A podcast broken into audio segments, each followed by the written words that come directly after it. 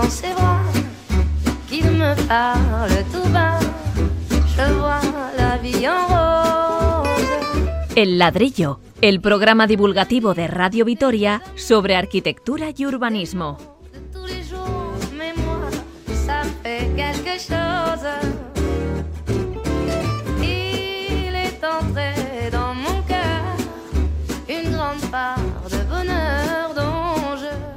Hace una década Vitoria-Gasteiz comenzó su andadura como Green Capital Europea. ¿Qué ha supuesto este título para la ciudad? ¿Cómo ha influido en el desarrollo urbano aquel nombramiento?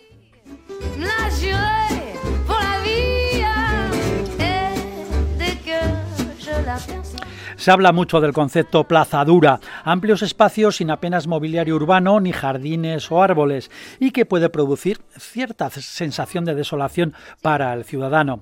Veremos si es posible transformar estos lugares urbanos sin alterar demasiado el proyecto inicial.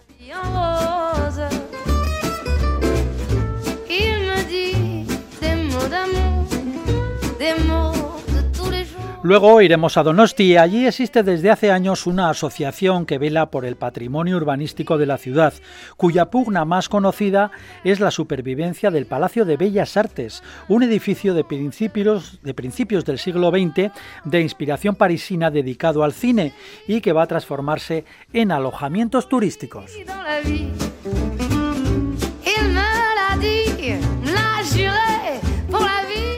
Todo esto y algo más ocupará nuestro ladrillo de hoy. Como en cada programa contamos con los dos colaboradores habituales, los arquitectos y urbanistas Pablo Carretón, bienvenido. Muy buenas. Y Fernando Bajo, un saludo Fernando. Un saludo. De la realización técnica se encarga Yanire Azpuru, les habla Paco Valderrama. Y no olviden que este es un programa abierto a la participación. Si desean proponer o preguntar, disponen del correo electrónico el ladrillo arroba y el contestador de Radio Vitoria en este número 656 787 189.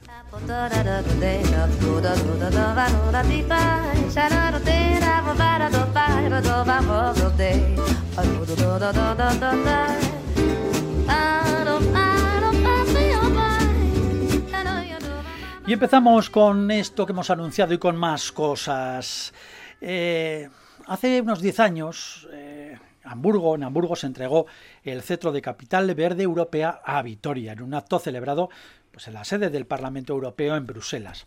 Un año antes, en octubre de 2010, se había conocido el nombramiento. Aunque la capitalidad verde solo dura un año, Vitoria ha adoptado este título como algo permanente, incluso como logo y lema oficial, como bien saben todos ustedes. ¿Cuál ha sido, a juicio de nuestros colaboradores, el beneficio más notable de aquel galar- galardón, al margen pues, de la buena imagen de la ciudad, difundida lógicamente a los cuatro vientos? Pablo Carretón. Bueno, en primer lugar, eh, bueno, es un reconocimiento pues a la calidad de, de la ciudad que tenemos, ¿no? Entonces, eh, quizá no nos hayamos dado cuenta por vivirla diariamente eh, esa calidad, esa calidad de Green Capital que, que nos pertenece. Entonces, pues bueno, en primer lugar es un reconocimiento. eh, la gente, los especialistas o la gente que se dedica un poco a estos temas de urbanismo sostenibles, medioambientales, pues ya pues mira también a Vitoria como, como ciudad de referencia. Y en estos 10 años creo que eh, en, las, en, en los estudios teóricos, etcétera, pues ha, aumentado y se ha puesto en el, en el mapa, en el mapa de las ciudades sostenibles. Sí, la verdad es que mm, Vitoria en esto fue muy inteligente, ¿no? Yo creo que aprovechó una corriente que iba tomando fuerza poco a poco, que era la de lo verde, ¿no? Lo sostenible, y, y supo eh, aprovechar sus potencialidades, porque no olvidemos que Vitoria un poquito antes, hace 20 años, ¿no? En realidad eh, tenía una serie de, problemas, vamos a decir, ¿no? De vertederos eh, alrededor de la ciudad, de antiguas graveras eh, no bien restauradas. Y la verdad es que hubo una visión muy clara de decir, oye, esto se puede convertir fácilmente en unos en unas cosas prominentes y que nos pueden poner en el mapa, ¿no? Y en vez de optar por, por pues bueno, por los Guggenheim, el efecto Guggenheim y todas estas cosas que tanto hemos criticado en este programa, optó por una cuestión mucho más inteligente que es decir, ¿cuáles son tus potencialidades? Pues mis potencialidades son estas. Voy a convertir aquellos eh, pequeños problemas que tengo a través de mis potencialidades en algo que realmente sea reconocido. Y yo creo que ese fue el gran, el gran logro, ¿no? El saber eh, de alguna manera vislumbrar dónde estábamos y hasta dónde podíamos llegar. Y a partir de entonces, pues empieza la historia del Anillo Verde. ¿no? Pero eh, hay algunas figuras eh, prominentes de todo esto. Alguien que, que, especialmente apostaran por ello, convenciesen a quien tuviera que convencer que había que seguir ese camino.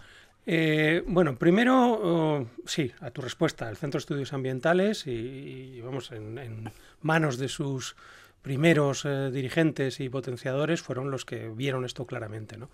Pero también es cierto, y, y, hablo con conocimiento de causa porque me tocó estar en aquellas reuniones, eh, hay que agradecer a, a, José Ángel Cuerda que lo vio claramente en su momento desde el primer momento dijo esto, esto sí que sí, ¿no? Como dicen eh, ¿Desde entonces viene? No, desde, desde entonces viene, desde mucho antes. Por eso te he dicho que no es una cuestión de que hace 10 años le dieran un premio. A, ningún atleta le dan un premio el primer día que empieza a correr. O sea, igual, lleva toda su vida corriendo, ¿no? Y yo creo que eso es un poco lo que le pasaba a Historia, ¿no? Había ya un entrenamiento muy claro, había ya una trayectoria muy importante y esto del anillo verde, que como hemos comentado aquí alguna vez, pues empezó casi siendo un anillo de agua, unas ideas un tanto alocadas, pues se convirtió en una, en una Sí, recuerdo a algunos ingleses, algunos urbanistas o paisajistas ingleses, ¿no? Algo así. Bueno, es que de ahí viene, ¿no? En, la época de cuerdas se les encarga a Derek Lovejoy, que era una, una oficina de paisajistas ingleses, bueno, reconocida en todo el mundo, un proyecto del, del master plan del Parque de Salburúa, que era verdaderamente descabellado verdaderamente descabellado. No iban a hacer una especie de Hyde Park en las afueras de Vitoria y además es que lo ponían todo al revés. Hacían un jardín con agua donde no había agua, con montañas donde había agua y viceversa. O sea, era toda una cosa loca porque, bueno, pues no, no, estaba bien estudiado, ¿no? Y entonces es cuando realmente aquello se le dio una segunda vuelta, se hizo una investigación más profunda de cuáles eran las naturalezas de los suelos, de cuáles eran las potencialidades de cada lugar dentro de ese mismo Salburúa y se descubrió pues lo que hoy vemos, que hubo balsas donde hoy hay balsas y que eso era fácilmente recuperable. Y a partir de entonces empezó a tirar ¿Qué, ¿qué había ahí entonces? entonces no había más que unos roturos y había unos terrenos que habían sido desecados a partir de los años 30, 40. Yo recuerdo además que, que tuve acceso a las fotografías, fíjate, del ejército americano de los años 30 que tenía fotografiada toda Europa, por supuesto, claro. Y, a través de esas fotografías que ya eran públicas en aquel momento se descubrió que precisamente las balsas de Salburúa no es un invento actual. Existían hace 100 años perfectamente y allí se cazaban patos y hacían esas cosas, ¿no? Se cultivaban los lirios, estos de agua, etcétera, etcétera, ¿no? Entonces, cuando se cruzaron esas fotos del, vamos, de esas fotos aéreas del ejército americano con, con los planos existentes, dijeron, oye, mira, las balsas estaban aquí, si hacemos cuatro cositas pequeñas, que es lo que se hizo, volver a a, a, ver agua, ¿no? Y patos y, de todo. Y es, y es, lo que ha pasado realmente, ¿no? En contra de lo que no hicieron estos ingleses que vinieron aquí un poco atropelladamente a enseñar su pericia diseñadora. Bueno, yo creo que antes de esos 20 años eh, Vitoria eh, ocupa, ocupa un lugar en el que estaba rodeada de paisajes verdes, de zonas verdes. Eh, todos recordamos las campas del Agua, el Zadorra con, con, Gamarra, aquellas piscinas, el bosque de Armentia, Zabalgana también tenía ya vocación de ser parque. Entonces aparecían unos hitos eh, en, el, en el perímetro de la ciudad que eh, hablaban de esos paisajes lúdicos que la, que la ciudad tenía, que la ciudad conservaba. Incluso en los desarrollos históricos de Vitoria tenemos, pues bueno, la Florida, el Prau, eh, todo el Parque del Norte, etcétera, ¿no? Que ya eran una especie de, de espacios que ya los teníamos, ¿no? Bien porque nos los disfrutábamos por la naturaleza o porque los hacíamos en cuanto a la trama de la ciudad. Entonces Vitoria yo creo que, pues no sé, desde los años 50 ya tenía estos paisajes que, que al final eh, en Buena Luz hubo una época en que las ciudades se rodeaban de este anillo verde, Londres, París, etcétera, y eh, nos, eh, eh, nos montamos con esa idea a hacer esta ciudad, a este anillo verde que es el que tan éxitos nos ha, nos ha dado. ¿no? Entonces yo creo que, que de la posición con la naturaleza de la ciudad de Vitoria, lo que he estado comentando, ¿no? con los montes de al sur, los montes de, de Vitoria, etcétera, creo que tenía las bases, eh, las bases para, para tener este, este paisaje y esta calidad de zonas verdes, tanto artificialmente como naturalmente. ¿eh? Y luego, por otra parte, bueno, quiero hacer una especie de reflexión en el sentido que, bueno, eh, somos Green Capital, ¿no? Pero las ciudades yo creo que, que, tienen que, que, luchar por dar calidad a sus ciudadanos ¿no? en sus desarrollos. No tenemos por qué ser la ciudad que más farolas tiene o menos coches tiene, etcétera, ¿no? O sea, es un, es, un, es un dato más, pero al final el mérito está en que todos los ciudadanos, los vitorianos que, mm, que nos han precedido, han luchado y han, y han, y han mimado la ciudad y, y, son toda esta gente que nos ha precedido la que se ha construido esta, esta maravillosa ciudad que que, bueno, ha sido premiada, etcétera, pero eh, el esfuerzo, el esfuerzo de los ciudadanos, yo creo que es el que tiene valor. Eh, de todas formas, a veces dices, eh, ¿será esto muy chauvinista? aunque los vitorianos no somos muy, muy chauvinistas, porque, no sé, pues recibimos el título de Hamburgo. Resulta que Hamburgo, bueno, pues mm, más que verdes, que son todo lagos, es una, una ciudad verde por todos los lados. Aquí, bueno, pues sí, tenemos muchos parques, pero vas a otras ciudades europeas y es que son parques metidos dentro de la ciudad enteros, vamos, o sea, no sé, dices, joder, ¿no, ¿no exageraremos un poco? Son mucho más verdes que nosotros, ¿no? Y quizá, quizá en eso es donde tendríamos que hacer un poco autocrítica, ¿no? También. Eh, bueno, evidentemente Vitoria supo estar en el momento adecuado o en el lugar adecuado, eso es un hecho, ¿no? Pero también es cierto que probablemente eh, el tema ya esté demasiado amordizado, ¿no? Yo creo que después de 10 años y habiendo habido otras 10 ciudades que son Green Capital, ¿no? Tras nosotros, el seguir poniéndonos eh, como marchamos exclusivamente eso, pues es un poco vivir de las rentas, ¿no? Yo creo que toda ciudad como lo hemos dicho antes, eh, es un organismo vivo y un organismo vivo tampoco puede estar pendiente de las medallas que recibió en su momento, ¿no? Pareceríamos un general ruso de esos, ¿no? Que va jubilado lleno de medallas, ¿no? Yo creo que, pero esta está muy bien y queda está, está, muy bien, pero claro, cuando ves ahí uno de estos con todo lleno de medallas dices que usted no le pesan demasiado, ¿no? En cualquier caso, yo creo que eso, eh, siendo un reconocimiento, tendría que ser un revulsivo, ¿no? Y hasta cierto punto debiéramos igual olvidar un poco el carácter pintoresco que tiene todo esto y casi histórico, ¿no? después de 10 años, y, ir un poquito más adelante, ¿no? O sea, siendo críticos precisamente con aquello que nos hizo ser grandes, que yo creo que es el secreto del éxito, ¿no? Nunca estar parado, ¿no? Estar siempre en actividad, siempre siendo crítico y siempre pues dando pasos hacia adelante, ¿no? Y yo creo que eso es lo que debiera hoy eh, servirnos un poco como acicate o como de para decir, oye, si fuimos un año ciudad eh, verde o Green Capital Europea, ¿por qué no serlo otra vez? ¿no? ¿No? ¿Por qué no pelear por ello? ¿Por qué no buscar otras alternativas? ¿no? ¿Por qué en vez de quedarnos en solo lo verde, igual ir más allá con este soporte? Unas Olimpiadas.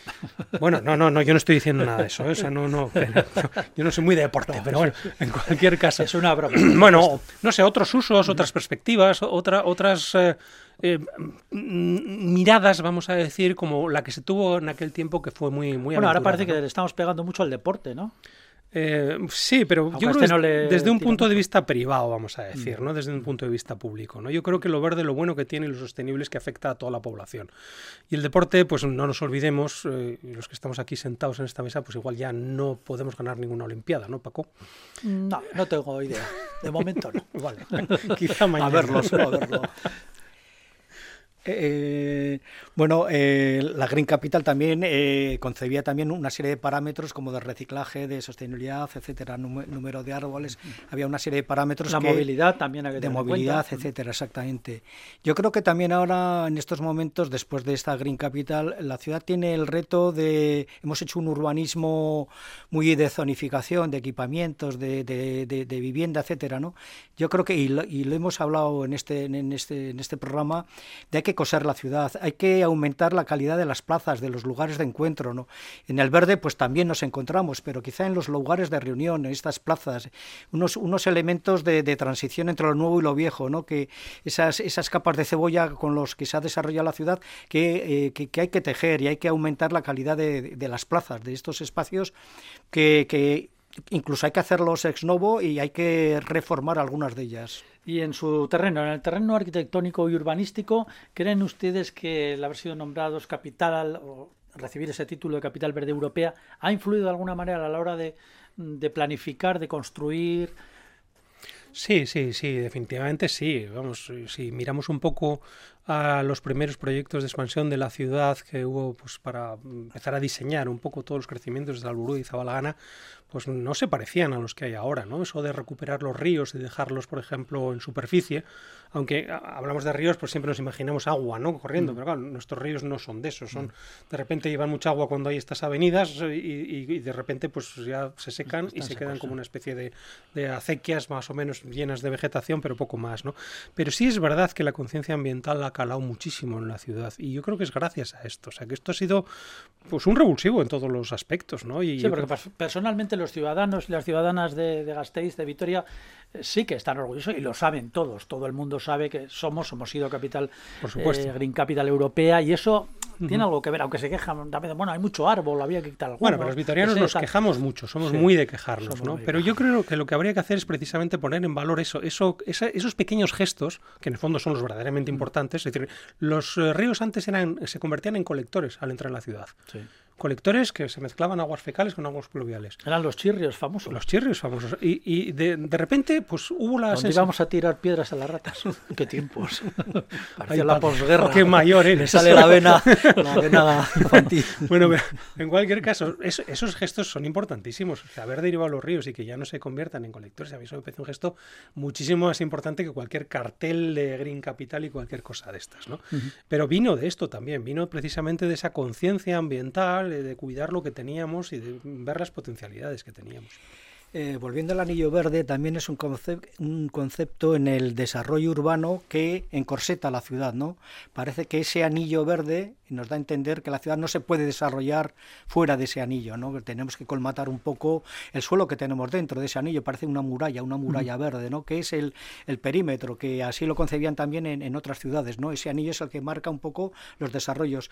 Y creo que aquí estamos concienciados, no vemos una ciudad extra, extra anillo, ¿no? Eh, tiene que estar, la, edificación tiene que estar dentro, de la ocupación del, del, suelo, ¿no? Entonces ese concepto del anillo quiere decir un dentro y un afuera a, nivel de desarrollos urbanos, que me parece importante. Mm. Y fíjate que eso es cambiar Pero, perdón un momento, no sé, eh, he comprendido bien el razonamiento de Pablo. Eso que usted aboga por que se pueda construir al otro lado del no, anillo. No, al contrario, al contrario. Ah, que tengamos bien claro que, eso, eso, es, que eso nos limita. Es como el muro o la mm, muralla verde, como si diríamos, para que la ciudad eh, no, no, no ocupe esos, esos, esas tierras, esos suelos que están, esos paisajes que los tenemos fuera, ¿no? Sino que al contrario... Que ya tenemos bastante dentro. Sí, sí, eh, porque hay veces que en las ciudades el desarrollo es eh, incontrolable, entonces se desarrolla por cualquier lugar. Entonces este anillo lo que hace es un poco delimitar un poco esas, esas ganas que tiene la gente de desarrollarse fuera de, ese anillo, que me parece importante que, como decía, era cambiar el paradigma porque en el medioevo las ciudades eh, construían murallas para defenderse del exterior, del enemigo exterior.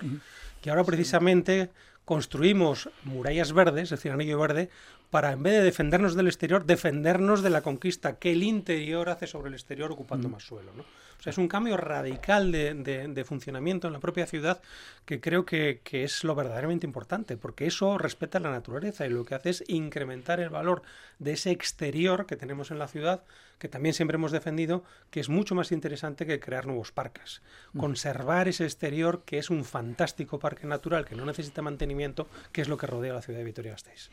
Y otro reto también es eh, pues todos los polígonos industriales, ¿no? Que, que, también están ahí pendientes de que, de que les echemos un vistazo y que aumentemos su calidad eh, y a nivel de suelo industrial, de conexiones, incluso de bulevares, etcétera. Sí, eh, y bueno, ya al, nivel, bajando muchísimo, al nivel de la purísima anécdota, bueno, ahí tenemos el, en la Virgen Blanca el cartel Vitoria Gasteiz vegetal, que bueno, es, significa un poco... importante. Ya lo sé, ya, ya, me he puesto, pero bueno, es, la anécdota. es, anecdótico total, pero tiene un gran éxito entre los forasteros, todos hacen ahí las fotos y las forasteras encantados, ¿no? Y, bueno, pues te veo muy pintoresco. Pues un puntito pintoresco hay que tener, yo creo. Bien, eh, cambiamos de asunto. Dejamos la Green Capital, siempre felicitándonos todos nosotros como ciudadanía de, una de una urbe que lo ha merecido, merece ese título y sabe aprovecharlo, parece ser, y tiene que seguir aprovechándolo en el futuro. Es el momento de la audiencia, ya saben, a través del correo electrónico o el contestador. Egois Crespo, Egois Crespo nos llama la atención y considera que somos muy blandos en este programa. Dice lo siguiente textualmente. Creo que al ladrillo le falta ser más crítico con obras y proyectos fallidos. No he escuchado que cuenten obras mal resueltas. Y aquí ustedes son los que saben. Egoich, ven, a ayudarme rápidamente, porque me echan la bronca constantemente porque me meto con todo el mundo. Yo creo, Egoich, que no, que no has oído todos los programas. Ven conmigo, por favor. O alguno que estaba tranquilo aquí, Fernando que, no sé, recuerdo hace poco que hablábamos del edificio ese del tulipán, esta, esta cosa que decíamos que era espantosa, ¿no? Que había hecho este, este, gran arquitecto Pritzker y, famosísimo, ¿no? En Londres, ¿no? No, yo a veces tengo la sensación de que nos metemos muchas veces demasiado, ¿no? Y, pido disculpas al respecto, porque claro, nos metemos con cosas que, que, han tenido un esfuerzo y, y, hasta cierto punto pues suponen la ilusión de mucha gente, ¿no? Eh, es difícil, la verdad es que es muy difícil juzgar porque eh, cuando te toca hacer te das cuenta de lo difícil que es hacer, ¿no? Y, de lo fácil que es juzgar. Entonces yo ahí, fíjate, tengo esa sensación de que muchas veces eh, te queda un resquemor, decir, nos hemos metido con esta cuestión, igual no debiéramos haber sido tan, no sé, tan, tan radicales en ese asunto, ¿no? Y, es algo que, además desde el punto de vista docente también lo tienes muy marcado, ¿no? Porque dices, y, y si realmente en vez de eh, pincharle un poco ¿no? a, la gente para que reaccione, sin embargo le estoy creando un problema. ¿no? Somos, yo, vamos, tengo la sensación de que somos bastante críticos, a veces incluso demasiado. Y de hecho, bueno, pues algunas llamadas hemos recibido al respecto. algunas, algunas ya nos han, algunos toquecillos ya nos han dado. ya nos han dado. Así no, no, no, no, no, desde la dirección de esta casa, ni no, desde, por supuesto, no, desde el que exterior. La libertad es absoluta, ¿no? Pero, bueno, pues gente que no estaba contenta con lo que decíamos. Exacto. Pablo, bueno, uh, blando, me, usted muy blando. Me gustaría reseñar tres, tres aspectos. Una dice Gois que, soy, que teníamos que ser más críticos. Reconoce que somos críticos, entonces, ¿no? Porque si es más crítico por lo menos algo de críticos somos, ¿no? Luego también quiero hacer hincapié en que el programa creo que es un programa sobre todo divulgativo. Claro. ¿eh? Entonces divulgamos eh, pues nuestro poco conocimiento que, que, tenemos de la ciudad o de la arquitectura y del urbanismo.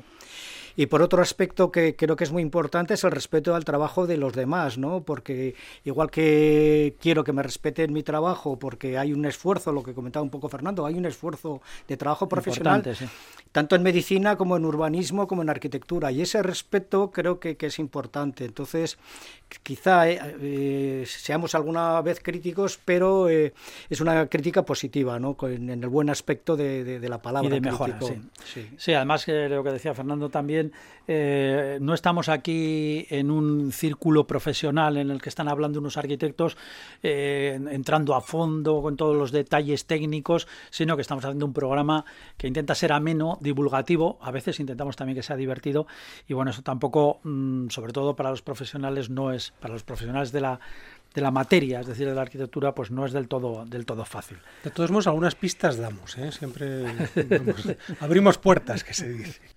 Goizetan Izpilu parean Arro irrie itean. Eme oldar korretan Negarrari Beldurrik ez dioten gizonetan. Karminezko espainetan Txiste txarrenek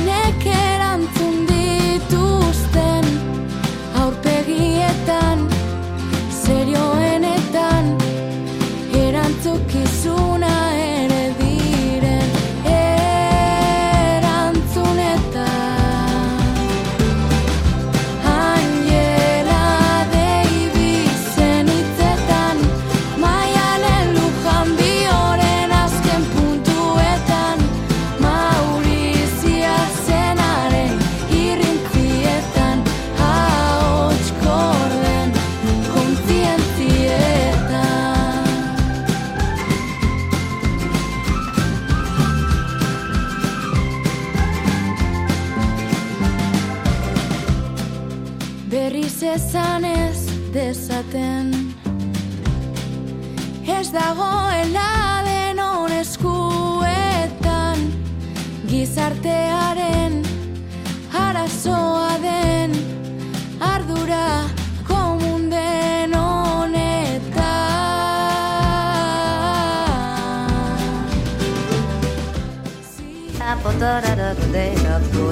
El ladrillo o cómo la arquitectura y el urbanismo pueden resultar entretenidos.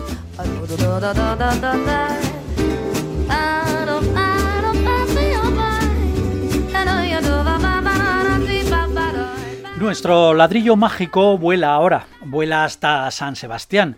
Vamos a hablar de cine, que menos en Donosti con su festival, pero de un cine que ya ha desaparecido como tal y que se va a transformar o se está transformando en alojamientos turísticos. Es el Bellas Artes, un edificio céntrico en esquina de inspiración parisina, con una cúpula muy particular. Es cierto que el edificio estaba sin uso, casi en ruinas por dentro. De su defensa hereda del patrimonio arquitectónico de San Sebastián se encarga una asociación particular que se llama Áncora. Su portavoz en esta ocasión es Alberto Fernández Darlas, al que saludamos. Bienvenido al ladrillo. Hola, buenas tardes. Bueno, preséntenos brevemente su asociación Áncora.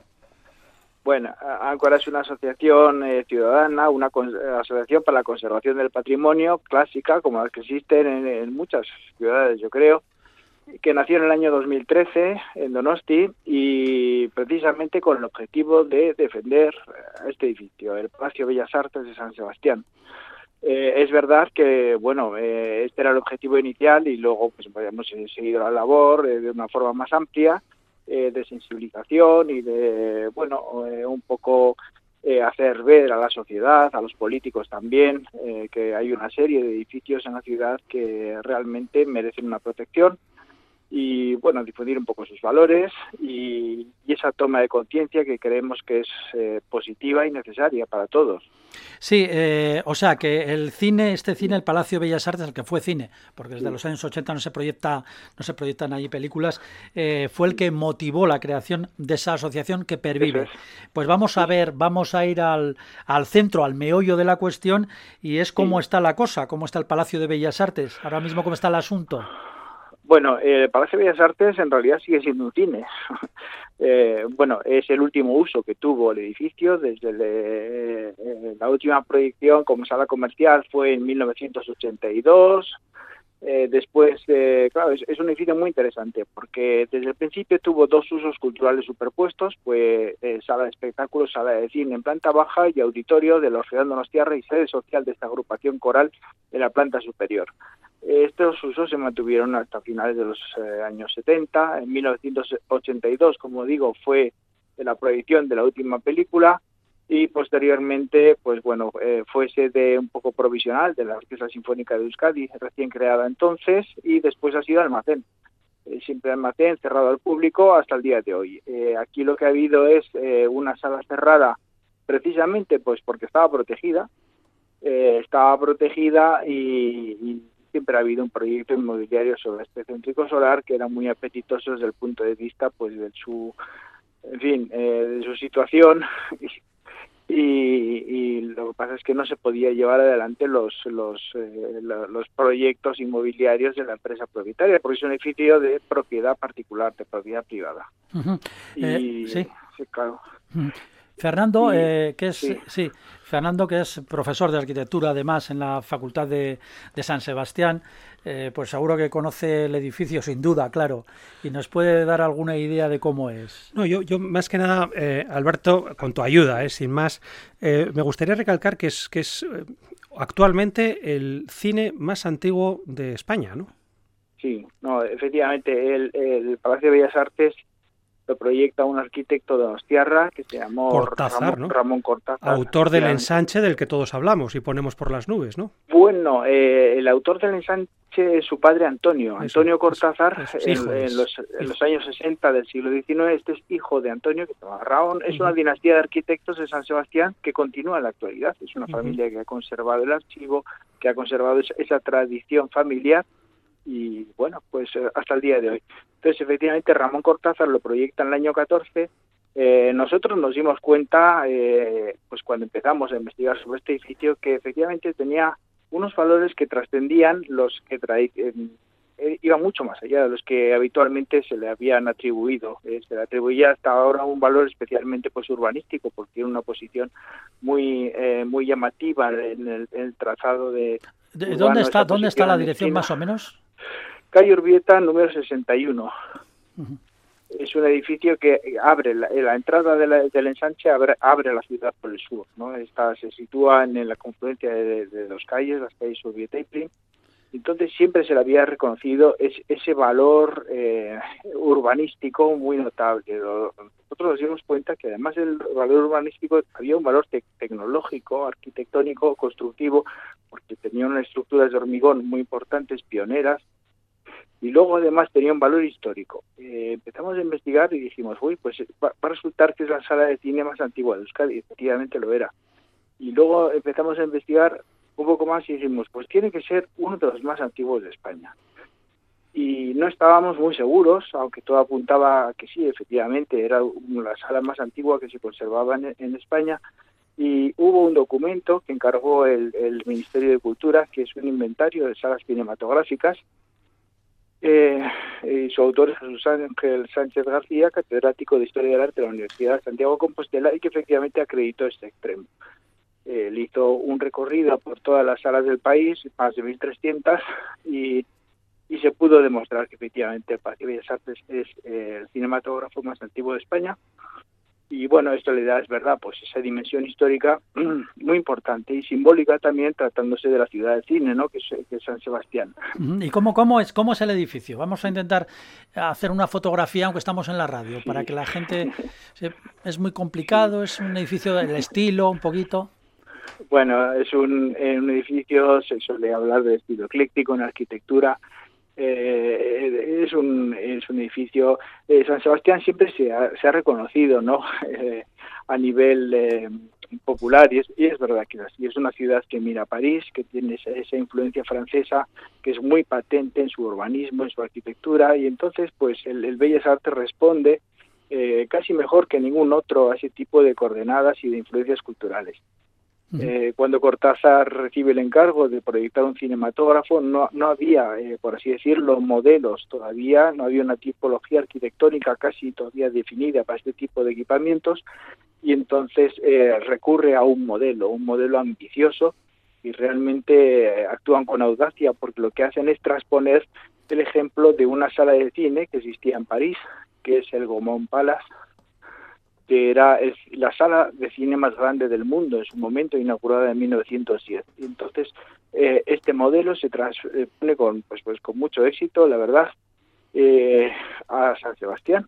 Uh -huh. Es un edificio que eh, ocupa la, un solar en forma de triángulo en la confluencia de dos calles y que se caracteriza pues por esa presencia de la esquina, es un chaflán eh, un chaflán eh, cerrado por unas grandes cristaleras que se rematan eh, por una cúpula monumental. Una, una Entonces, cúpula que es como cuadrangular, ¿no? Tiene un, o, o angulada. Bueno, bueno es, una cúpula, ¿no?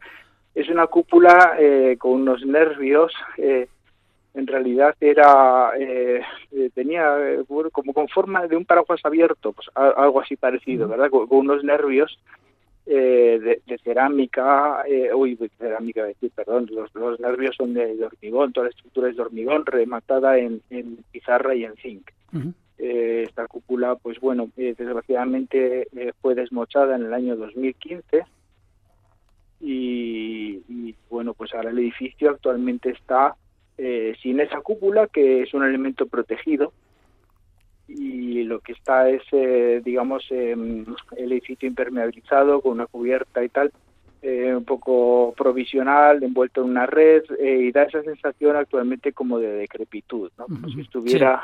Sí, sí Alberto, eh, sí. tenemos, vamos a aprovechar un poco más del tiempo, si, lo te, si, no, sí. si no te importa. Pablo, nuestro otro colaborador, quiere hacerte hay, una, Alberto? una pregunta. Buenas. Sí, claro. Eh, sí, la verdad es que es un edificio singular que está en la parte sur del ensanche de Cortázar, que marca un poco como a la entrada al sur y, y tiene ese aspecto decimonónico que has comentado. Eh, yo te quería comentar eh, qué opinas sobre este texto del gobierno vasco que dice textualmente sobre el edificio. No concurren valores suficientemente relevantes que justifiquen el mantenimiento a ultranza del edificio. Este texto del gobierno vasco me sorprende, ¿no? Porque...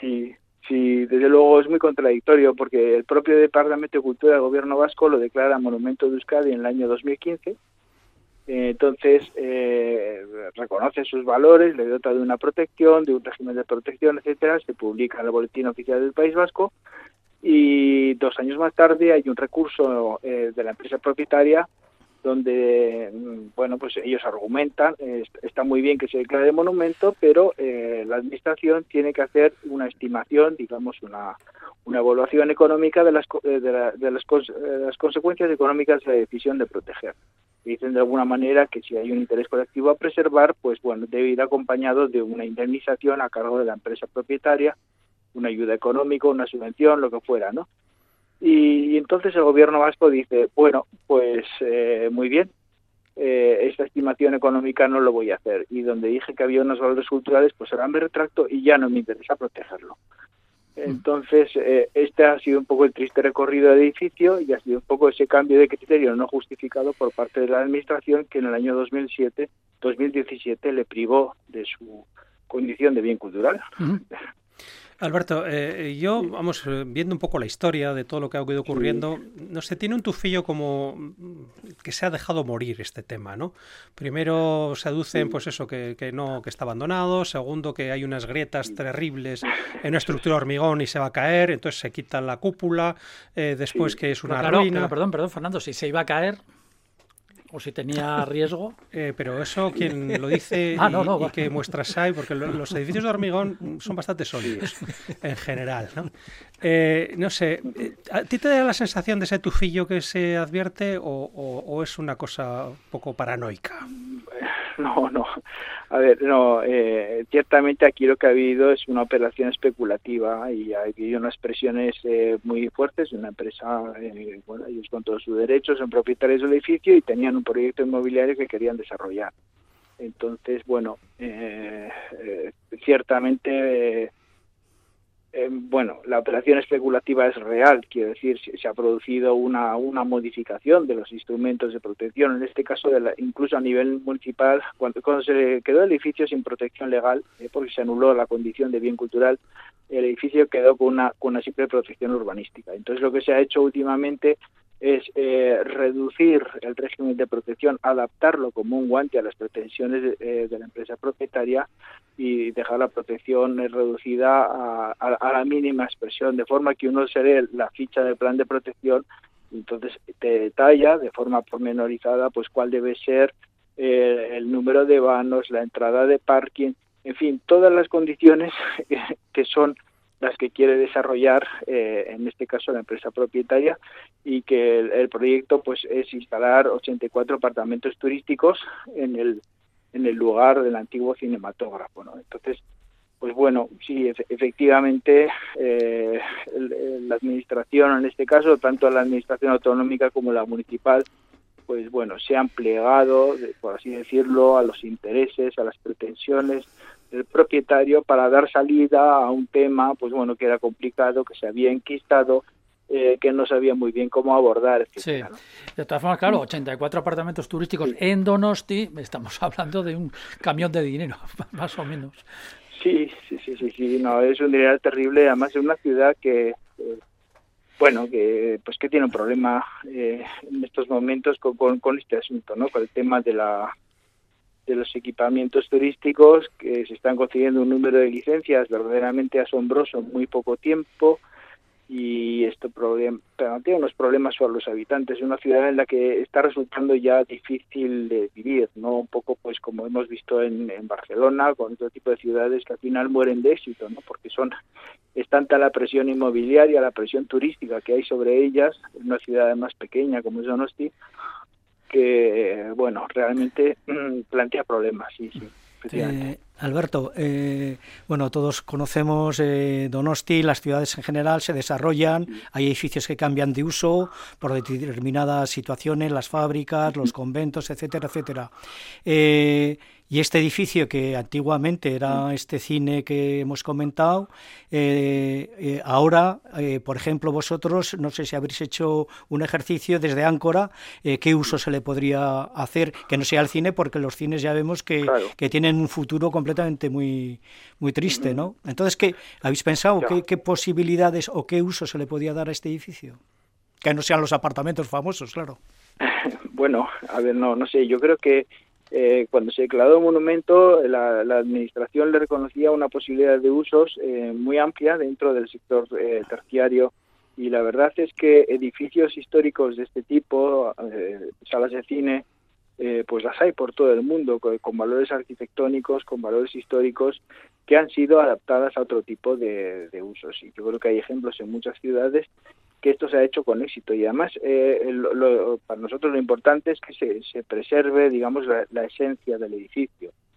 ¿Tienes, ¿tienes ser, algún ejemplo de, esas, de esos cambios pues, de uso? Eh, eh, bueno, eh, claro, eh, mirando lo más eh, próximo, lo más cercano, pues un, un ejemplo sí, popular, el Café Anchoquia de Bilbao, que es una, una sala de espectáculos y, eh, situada en el centro y que ahora pues se ha convertido en un restaurante con un eh, pues que también tiene esas funciones no de sala de espectáculos eh, yo que sé los tienes platea en la plaza Colón de Madrid uh -huh. yo que sé hay, muchas salas sí. que se han convertido incluso en tiendas de ropa en, sí. en librerías en, en, centros comerciales eh, bueno ejemplos de este tipo hay en muchas ciudades eh, la verdad Sí, sí, Alberto, y, sí, sí. Eh, tenemos ya que terminar. Perdona, es que estamos ya con el sí. tiempo encima. Eh, muy brevemente, muy brevemente, por favor. Ahora, ¿cómo está la situación? ¿Cómo está el edificio? ¿Está parado? Bueno. Eh, la cúpula ya nos ha dicho que está cubierta y que, bueno, que... No, no existe la cúpula. Ya no, ya no existe, está... No existe desde el año 2015, entonces han iniciado las obras para desarrollar este proyecto de apartamentos turísticos y eh, se está, digamos, eh, acordando el edificio con unos eh, grandes encofados de hormigón que se van a utilizar para arriostrar las fachadas y la demolición pues va, a empezar eh, dentro de pocos días. se va a derribar interiormente en su totalidad, se van a asegurar las fachadas laterales y después habrá que modificarlas para, para ampliar los vanos existentes y, y bueno, pues digamos que nosotros calculamos que el del edificio original pues subsistirá aproximadamente un 20% ¿eh? de, después de las obras que se van a desarrollar. En fachada, claro, en fachada. Sí, eh, de, de, interior nada y de la fachada pues principalmente lo que corresponde al chaflán de las calles Urbieta y Prim, es, esa esquina, pues bueno, pues probablemente bueno, una... será lo que recuerde un poco la, la imagen de, del edificio histórico. De hecho, estamos hablando entonces pues de una batalla, de una batalla perdida. Eh, pues eh, bueno, no, no, sé, en el camino pues es verdad que se ha desarrollado una, una sensibilidad, una, ha habido una toma de conciencia, pero sí, efectivamente, eh, este edificio eh, tristemente lo, lo, lo, hemos perdido. Pero, uh -huh. Sí, es una pérdida importante. Bueno, pues aquí hemos dado voz, testimonio a, esta, a este caso a través de nuestro invitado Alberto Fernández Darlas, portavoz de la Asociación Ciudadana de protección urbanística que se llama Áncora de Donosti. Con este caso, este caso, bueno, en el que la especulación y las necesidades del mercado, pues terminan con un bellísimo edificio de una ciudad no menos bella como es Donosti. Alberto, muchísimas gracias por haber estado con nosotros. Muchas gracias a vosotros. Y ánimo y a seguir adelante, claro. Gracias. Esto no nos hunda. Venga, un saludo. Gracias, Agur. Hasta luego. Agur. I saw piece of heaven waiting impatient for me. And I was running far away. Would I run off the world someday? Nobody knows. Nobody knows. And I was dancing in the rain. I felt alive and I can't complain. But no, take me home. Take me home where I belong. I can't take it anymore. I was painting a picture. The picture was a painting of you, and for a moment I thought you were here, but then again it wasn't true. And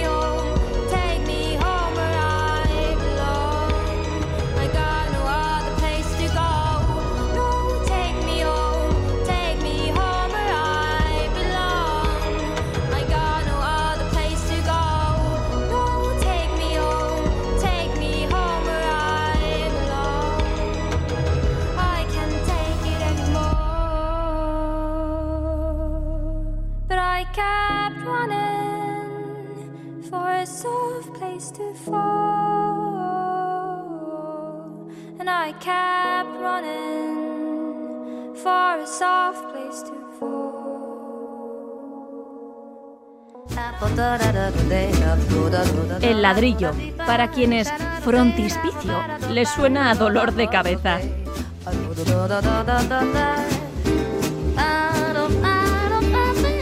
Esperemos que no sea un dolor de cabeza este programa para ustedes, que les entretenga y que les resulte ameno. Esa es nuestra intención, esperemos lograrlo. Volvemos con la audiencia. Ya saben la mecánica, tenemos el correo electrónico el o también el contestador de Radio Vitoria al 656-787-189. Decíamos que volvemos con la audiencia. Edorta Salinas nos pregunta, ¿por qué en Bilbao se pueden levantar enormes bloques de pisos de, de gran altura en el centro, o casi, dice, en Basurto, y no se puede hacer lo mismo en Gasteiz? Bueno, vamos a ver. Creo que tiene, de entrada hay como dos aspectos. Una, eh, si se pueden hacer estos, estos edificios en altura, perfectamente se pueden hacer en Vitoria. O sea, arquitectónicamente y constructivamente se pueden hacer. Lo que pasa es que eh, cada ciudad tiene que solucionar sus problemas de distinta forma. Eh, Basurto eh, tiene un, un, largo historial, ¿no? Es una, es una manzana donde existían el cuartel de, de, Garellano, que era un cuartel militar, que luego fue la, el parque de bomberos y la policía municipal. Al lado estaba en el campo de fútbol de Garellano y era una zona muy céntrica de Bilbao que desde el año 70 se intentaba remodelar. Dentro de estas soluciones y en estos desarrollos urbanos que comentamos, eh, se pensó incluso trasladar San Mamés, el campo de fútbol de San Mamés, sacarlo fuera de la ciudad y hacer ahí una especie de unos desarrollos urbanos con manzana cerrada muy al, tipo de, de, ensanche. ¿no? Eso se quedó un poco eh, anquilosado, cerrado y ya se volvió a tomar este, este tema de Basurto con, con el programa RIA 2000 a través de un, un consorcio con el ayuntamiento, gobierno vasco, diputación, etcétera, y aparece en este aparece este plan parcial, este estas edificaciones en altura. Eh, casualidad que, que, desarrolla y gana el proyecto urbano Richard Roger, arquitecto recientemente fallecido, que creo que hablaremos algún día. Sí, vamos hemos a, comentado vamos a hacer, antes a, vamos a, a hacer micrófono un, cerrado. Vamos a hacer un repaso de su vida. Y, y evidentemente eh, también se encuentra en esta manzana eh, la intermodal, la, la nueva estación de autobuses, hay un hotel, una residencia de estudiantes y estas Cinco, cuatro torres ya construidas, una quinta que la va a hacer el propio Richard Rogers, bueno, el equipo, el estudio de él, y han transformado completamente estos, estos usos ¿no? de cuartel de Garellano y el campo de fútbol de Garellano en una zona residencial que ya está prácticamente, está casi al 80% construido y que, que, ha mejorado la calidad de esta, de esta, zona, son, de, son de unas, esta zona de Bilbao. Son unas torres enormes, son, de, de, 20 pisos. Sí, casi, ¿no? son torres van, van Las en, blancas, esas que ven. Sí, eh, ven. además ocupan en, en, planta como si serían cinco dedos, donde la uña estaría la torre, pero luego el resto son bloques de viviendas y tienes, va increciendo si es 24 alturas, 27, 30, 33 y la última la de, de la de Rogers, que es, está de, sin hacer. Es, que esa está sin hacer, que es de 36 eh, alturas, con un centro comercial debajo y me parece que ha sido una intervención urbana excelente, al lado de la EITB, por cierto, al lado de sí, ingenieros. Cerquita, sí y al lado del hospital de Basurto y creo que, que, que, la actuación es, es importante. A modo un poco de crítica, ya que hay que ser un poco críticos, creo que el color blanco de las torres eh, no va igual, que es un más color, este blanco más mediterráneo que, que este color de paisaje como es eh, Bilbao. Hombre, pero ¿no? más, más gris no, que tenemos no, mucho gris aquí. Pero bueno, podían ser amarillas o bueno, yo que sé, aquí tenemos torres de baja más 20 rojas, ¿no? Pero bueno, no sé, es un blanco que, no sé, a mí, eh, desde mi punto de vista, es una cosa subjetiva. Pero creo que, que bueno, que, que, cada ciudad tiene que solucionar sus problemas eh, en el tiempo y en el lugar y, y, en el convenio urbanístico que se, que se está planteando. Sí, luego también hay que tener en cuenta, Fernando, bueno, la, la propia configuración de Bilbao, que no, no, es un, no, hay, no hay extensión tampoco, no hay, no hay sí, espacio. lo que pasa que yo, bueno, respondiendo un poco entre líneas a la pregunta de, de nuestro oyente, ¿no? Eh, hay como una especie de comparación, ¿no? Que siempre es lo que existe, ¿no? Porque esto se puede hacer en Bilbao y en Vitoria, ¿no? Mm, y de, Edorta es lo que dice. Edorta, es que, porque es que es Bilbao. Eh, va- vam- vamos a ser claros. En Bilbao, y yo soy un admirador de, de los bilbaínos sobre todo, es que se pueden hacer cosas, se pueden hacer cosas. Eh, son muy valientes, eso hay que reconocerlo. O sea, el Guggenheim se pudo hacer. No se había hecho ni en Los Ángeles, que era la ciudad donde trabajaba y vivía Frank Gehry, y se hizo en Bilbao. Así que, ¿cómo no se van a hacer unas torres? Pues evidentemente, ¿no? Y además hicieron... Además no son torres de cualquiera. No, no, no, no, unas torres y en condiciones, ¿no? Entonces, pues yo la pregunta es ¿por qué es Bilbao? O sea, si estuviéramos en Vitoria probablemente todavía estaríamos discutiendo a ver si sí, a ver si no, a ver si tal, a ver si es urbanismo la carta, a ver quién, quién va a sacar de aquí dos duros o no, a ver si... Entonces, yo creo que, que la diferencia eh, respecto de las ciudades muchas veces está en, en la propia sociedad que está detrás de las ciudades, ¿no? Hay, hay sociedades que son muy valientes, muy echadas para adelante, que también se equivocan, evidentemente, ¿no? Pero, pero claro, como hacen, aciertan, y aciertan muchas veces, ¿no? Y hay otras ciudades que tienen, pues bueno, cierto conservadurismo mayor y les da más miedo estas cosas. Y entonces, pues claro, unas torres de esas en pleno centro de Vitoria, pues yo no me atrevería ni a plantearlo, ¿no? No sé, no sé, Pablo, que igual está más crecido con este asunto. En el centro. No, no, no. Pero- Aquí tenemos baja más 20, ¿no? En Salburúa. Sí, pero bueno, no es exactamente No, pero no el lo centro mismo, no lo y- mismo, y, no, bueno, está un bueno. poco distanciado. Pero además como cambia completamente Por eso, por el, sky- el skyline skyline que hablábamos. O sea, ahora ya sí, sí. pasas por la autopista Y además al lado hay casas muy bajitas, justo enfrente hay casas de, de cinco alturas, de cinco más Bueno, ático, luego de está la Torre de Iberdrola, que es la jefa, ¿no? La la que domina. Entonces, este. bueno, desde el punto de Pero vista... esta es más llamativa, yo creo. Sí, Estas son más sí, porque son- potentes visualmente. Son muy blancas, bueno, ¿no? Y además son repetidas, ¿no? Pero bueno, yo creo que, que son, como todas las torres, son un- un- una especie de, de reto, ¿no? De valentía, ¿no? Todas las ciudades que hacen torres... Ahí vamos para arriba. Porque claro, y desafían a la gravedad y en este caso desafían a las normas urbanísticas. Si hay que cambiarlas, se cambian, porque también se cambió con el Guggenheim.